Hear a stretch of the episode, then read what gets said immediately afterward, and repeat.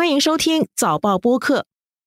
这一趟旅行下来，我发现最重要的一点就是媒体评论所说的“九二共识”又活过来了。我用实际行动证明，坚持“九二共识”，求同存异，彼此尊重，和大陆就可以有共同的政治基础。目前呢，我很忧心当前的情况，我们的执政者把台湾带入险境。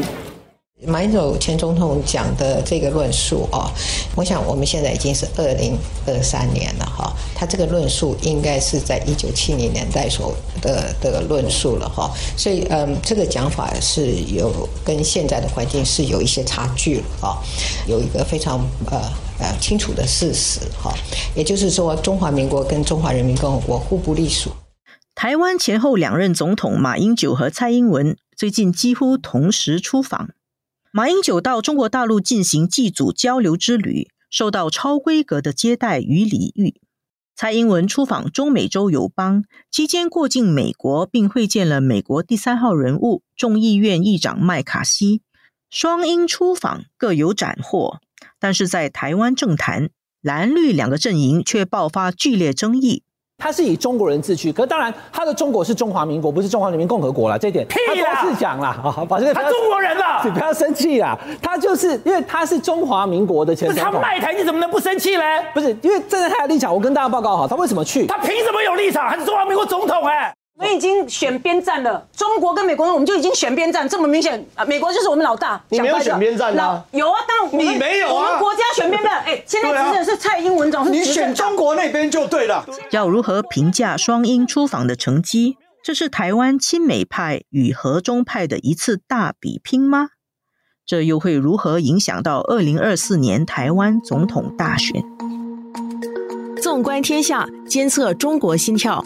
早报播客东谈西论，每周和你一起探讨国际热点话题。各位听众朋友们好，今天我们很高兴邀请到台湾国立政治大学外交系系主任卢业忠教授上我们的播客。卢教授您好，主持人好，各位听众大家好。啊，卢教授啊，我先请教您第一个问题，就是台湾的前后两任总统马英九和蔡英文，他们上个月底就双双出访。如今两个人都已经回返台湾，而中国大陆也不出所料的围着台湾开始了军演啊，就是要报复蔡英文在美国的时候会见了美国众议院议长麦卡锡。如今台湾的社会也在讨论这个出访，他们带来什么效果，带来什么意义，也引起很多人关注。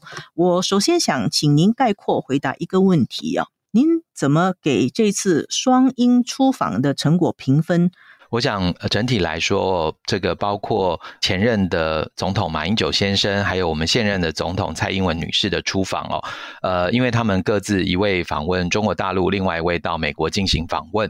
那从我自己的一个角度来看呢，呃，我觉得呃整体来说，蔡总统的出访哦，它是一个对于台美关系哦，基本上是一个维系的一个方式哦。换句话说，突破的地方呃虽然是有，但是相对是比较有限。那马英九先生。访问中国大陆的部分哦，如果要以评分来说哦，有的时候就比较 现实一点。那我个人是对于马总统出访中国大陆这件事情是给予比较高的评价。给予比较高评价的主要原因是在于，因为我们看到了两岸之间在过去几年来，一直到这个今年的年初哦，都是基本上。情势都相对是比较紧张的。那马马英九先生的访问中国大陆哦，我认为确实有让两岸的这个紧张情势稍微降温的这样子的一个呃功效在，所以我给予他的出访是一个比较高的一个评分。那当然，另外一个角度来看哦，蔡总统的部分，我之所以给予评分比较持平，是因为美台关系基本上在过去几年当中都是持续进展哦，所以这一次他能够借由这一次单次的出访。能够达成的这个实际的成果，我认为是相对来说是比较有限一些些，所以我给予他们两位这样子的一个评价。他们的出访改变了什么？那至于他们两位的出访哦，那各自改变了什么哦？那我想整体来说，我也先从蔡总统的部分谈起。我们可以看到蔡总统这一次的出访哦，其实主要是以这个过境外交的形式来经过美国，但是最主要也是因为台湾的国际处境比较特殊。我们面临来自于北京的持续性的这个打压哦，在外交领域上面，其实这个打压是一直持续存在。他无论是哪一个政党在台湾呃执政哦，这个现象都一直存在哦。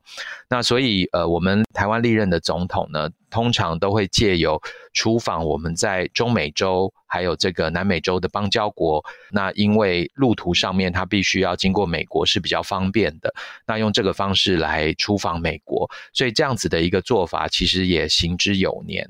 那我们可以看到蔡总统这一次的出访哦，基本上也是以访问我们在中美洲的邦交。交国作为一个呃主要的诉求，然后去程停留在美国的纽约，回程停留在美国的洛杉矶。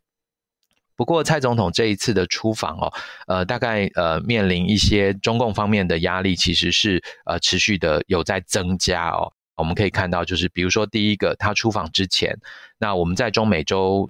的邦交国洪都拉斯就这个决定与我们断交。那这件事情其实台湾方面，我相信在过去几年跟洪都拉斯的互动当中也有所掌握。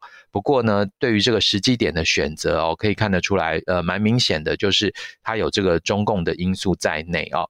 希望能够降低或者压缩蔡总统这次出访在外交上面可以展现的一些空间。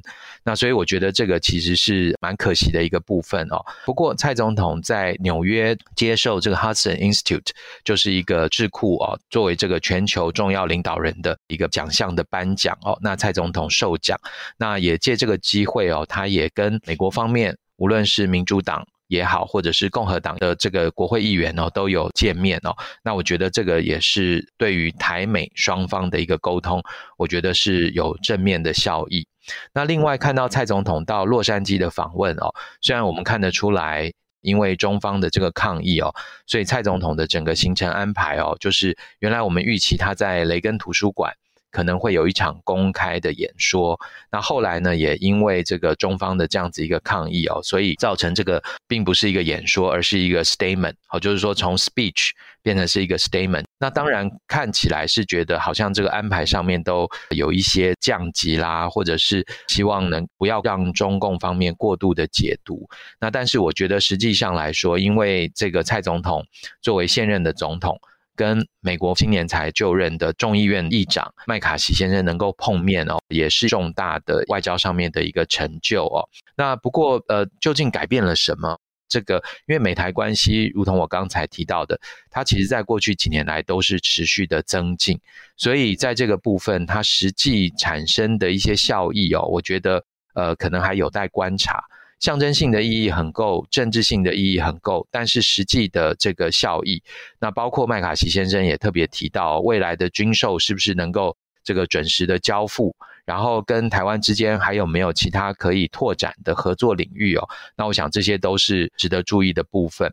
那不过蔡总统这一次访问哦，也有一点是值得我们进一步后续观察。就是呢，美国的这个一中政策哦，因为这次可以看得出来，包括麦卡锡先生都特别提到，他们跟我们蔡总统的会面哦，基本上是符合一中政策哦，所以这个部分，我觉得美国的民主党政府哦，把这一条线是踩得蛮紧的。那换句话说，因为蔡总统代表的民进党，他的这个传统的支持者有一部分的人是要寻求这个台湾独立的。那这样子的一个台湾独立的一个诉求，其实并不符合美国的一中政策。那所以后续哦，有没有可能在这个议题上面还有一些其他的这个变化，或者是一些变因？那我觉得是值得观察的。蔡英文总统他到美国见了麦卡锡以后，实际上麦卡锡在跟他。共同谈话的时候说到坚持一个中国政策，这个会不会对台湾的独派产生一些后续影响？这个倒是还很少人提到哈。马英九自己在回返台湾的时候，他在机场里面，他就是郑重发言宣誓说：“九二共识又活过来了。”我们来解剖他这句话。他说“九二共识活过来了”，那其实我觉得我们应该请卢教授给我们解释，这个“活过来”是何解？他是在表示说“九二共识”原来死了吗？原来去了哪里啊？所以可能你请给我们解释一下，“活过来了”是何解呢？在台湾方面，对于九二共识的一个讨论哦。那整体来讲，因为这个九二共识它是作为这个两岸之间哦，在一九九零年代初期可以进行事务性协商的一个重要的政治基础。那但是呢，九二共识的这个名称呢，它是在两千年的时候由苏启先生所提出来的。那当然，后续在台湾内部也对于这个九二共识到底是不是共识？那它的内容到底是什么？其实也有一些争论，所以有一些人也认为哦，这个似乎是称为“九二谅解”比较符合实际的情况。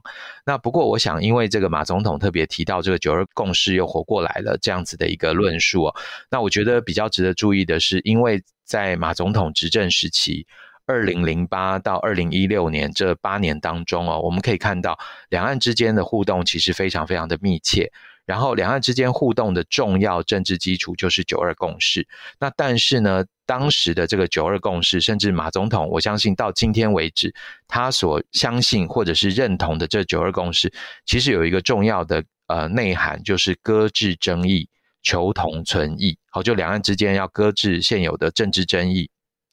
然后在功能性、呃事务性的方面哦，能够尽量的来进行合作，然后互动的时候尽量强调相同的部分，然后彼此尊重彼此的这个不同的诠释哦，或者是理解。不同就是对一个中国的理解的不同。对对对，因为当时的这个九二共识，它的这个内涵主要有三十五个字，它是说两岸都坚持一个中国的原则，但是对于它的含义。双方同意用口头声明方式各自表达，这个是台湾说的。呃，对，这是台湾方面说的。那因为当时是有这个传真的这个往来，然后所以双方基本上有这样子的一个呃共识哦，或者是一个谅解。那但是呢，我们看到就是说，二零一六年之后啊，因为台湾方面变成是由蔡英文总统执政。那蔡总统在竞选期间，其实对于这个九二共识，或者是说，呃，民主进步党，他对于九二共识基本上，呃，就是保持一个质疑、怀疑的一个态度哦。那他认为这个只是一个人造的，那甚至于是这个唱和北京哦，要来消灭台湾的这样子的一个政治论述。所以北京方面呢，对于二零一六年之后，也认为这个所谓的九二共识哦，他们也收紧了这个解释的方式。那就把它集中在两岸都对所谓的一个中国原则是有共识的，这是北京方面的一个诠释。随着时间的这个演变呢，那我们也看到了，就是北京方面在过去几年当中，对于九二共识，它基本上把它缩得更紧，啊，认为它就是一个中国，然后认为这个一个中国的原则呢，就是台湾是中国的一部分。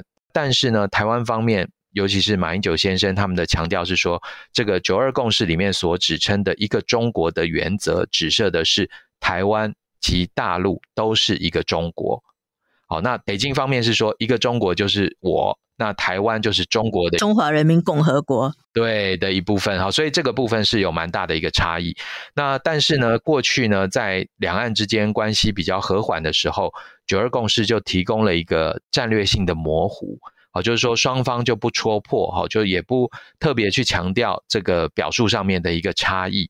但是呢，因为二零一六年之后，两岸之间的这个关系有急速的冷冻，那所以这个模糊的空间几乎就没有了，所以都是各自诠释。比如说台湾方面就会说，这个呃，基本上就是这个中华民国与中华人民共和国互不隶属。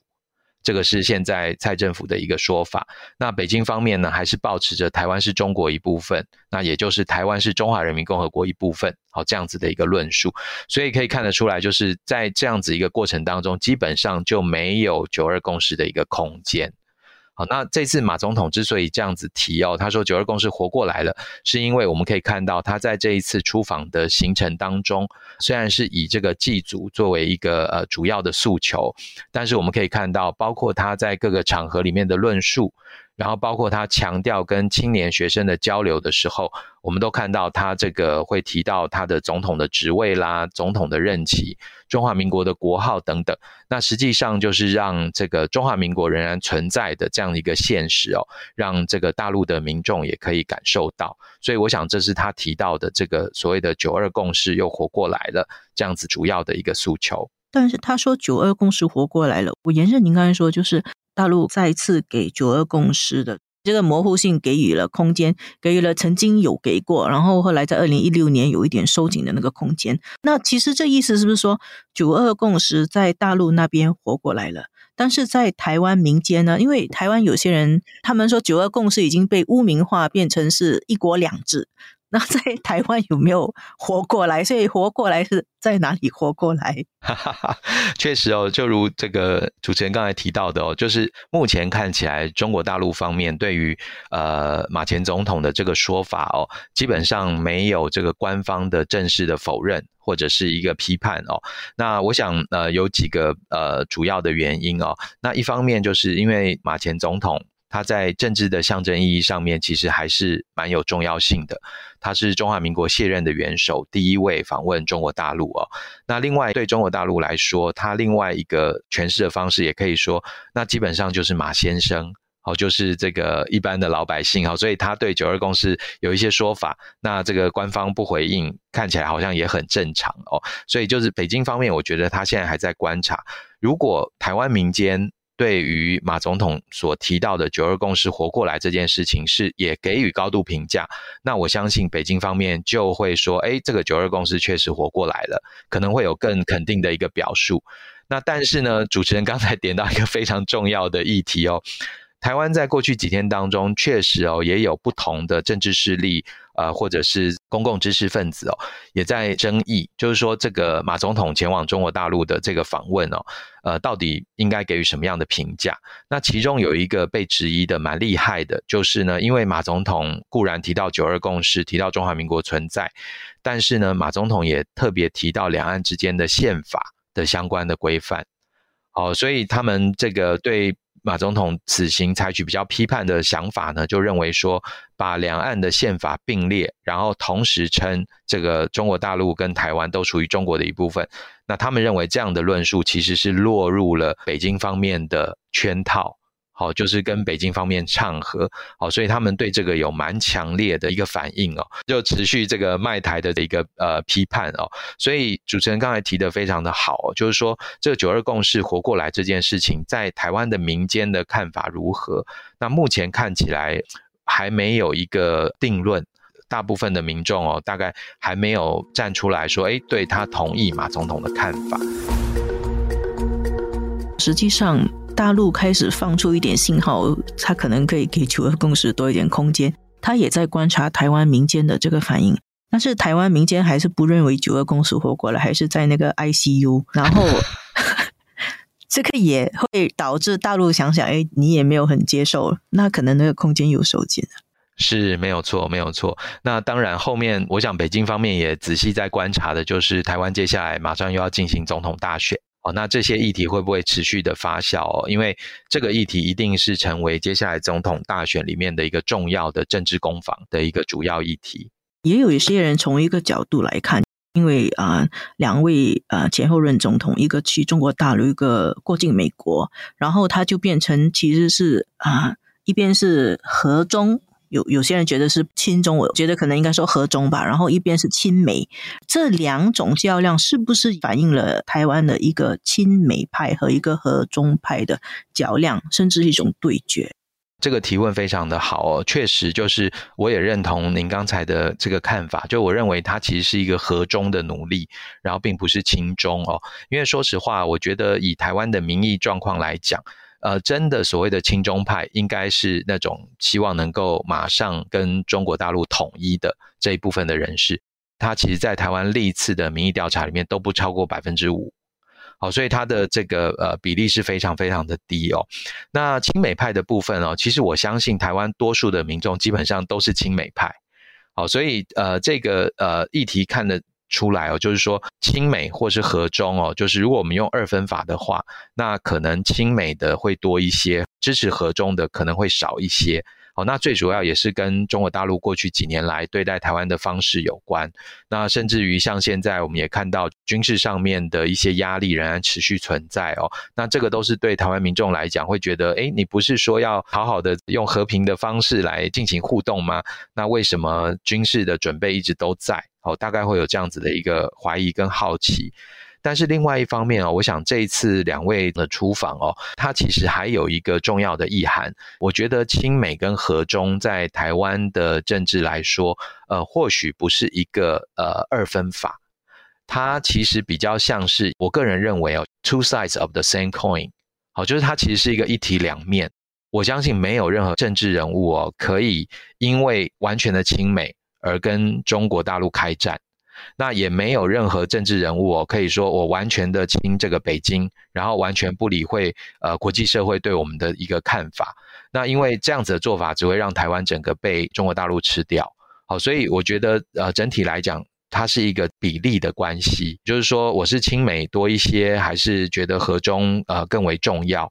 那当然，现在因为华府的整个氛围哦，是美中之间是一个竞争关系，所以呢，它自然也压缩了。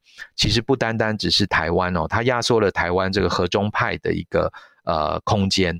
它其实同样的，对于其他在印太地区的中小型国家，甚至包括像韩国。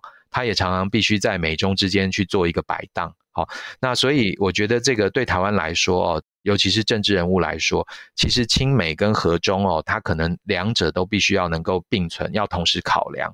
那在因应不同的情势的变化，它会有比例上面的一个配置，它可能会不太一样。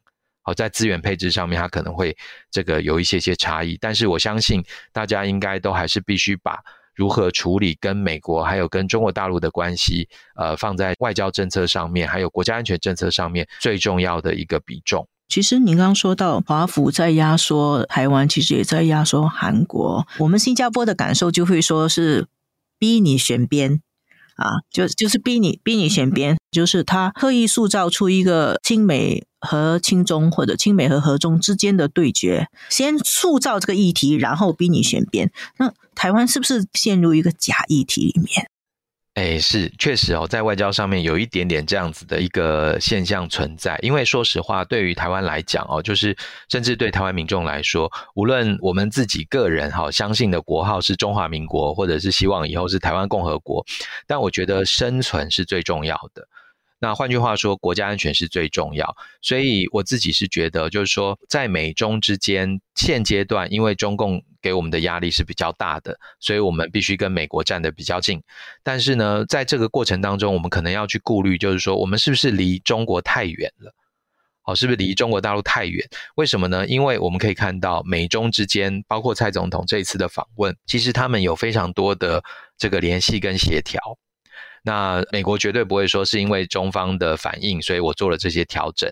那中方也不会说是因为美方跟他进行了沟通，所以军演的范围呃有所调整等等，双方都不会这样说。但是我们都知道，就是双方对于彼此的底线是有所理解的。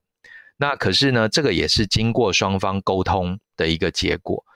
换言之，拜登政府上台之后，他跟中国大陆所进行的是竞争，没有错。但是呢，它是一个管理型的、高度管控下的竞争关系。好，换句话说，管控这个部分是存在的。可是我们放到两岸之间，我们就可以看到，台湾在现阶段来讲，基本上我们就是跟美国站的比较近。但是呢，我们是不是能够？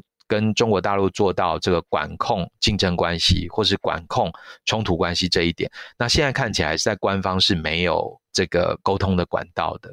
那这个我觉得对台湾的生存来说是有比较大的挑战。那大陆的条件是你得接受九二共识，是大陆从原先九二共识，然后到后来一国两制，好，所以这个确实也是北京方面的思维哈，它的一个转变啊，然后设了很多人为的这个门槛。好，所以常常我有机会的话，我也认为北京方面哦，应该在对台湾的执政者这个中间的一些互动哦，应该不要有太多人为的一些门槛在，因为说实话，两岸如果真的兵凶战危，其实也未必符合北京的利益嘛。那这个部分，北京也应该要仔细的思考一下。那么，您觉得这个会不会成为二零二四年台湾总统大选的主轴？我觉得现阶段看起来哦，呃，它会有一个效应在，就是它会强化台湾民众对于两个主要政党的印象。就是说，哎，亲美啦、和中，甚至亲中，他们会去强化这样的一个印象。但是呢，我个人认为哦，因为现在距离选举还有几个月的时间哦，那同时还有一个重大的一个呃变化，就是呢，虽然民主进步党的候选人已经确定了，但是国民党的候选人还没有确定。所以接下来国民党候选人确定之后，他的特质，他个人的特质，然后还有他对于这些相关议题的表述。然后甚至于后面几个月，在两岸之间也好，或美中之间也好，有没有其他的突发事件？我觉得这些反而会更容易影响大选的一个状况。谢谢卢教授给我们非常清晰的讲解，也给了我很多新的启发。我们的节目就到这里，谢谢卢教授，谢谢各位听众收听，谢谢谢谢主持人，也谢谢各位听众朋友，再见。这一期的东谈西论由我韩永红和黄子琛制作，助导吴婉君，剪辑梁天赐。东谈西论每逢星期二更新，新报业媒体联合早报制作的播客，可在早报的 SG 以及各大播客平台收听。欢迎你点赞分享。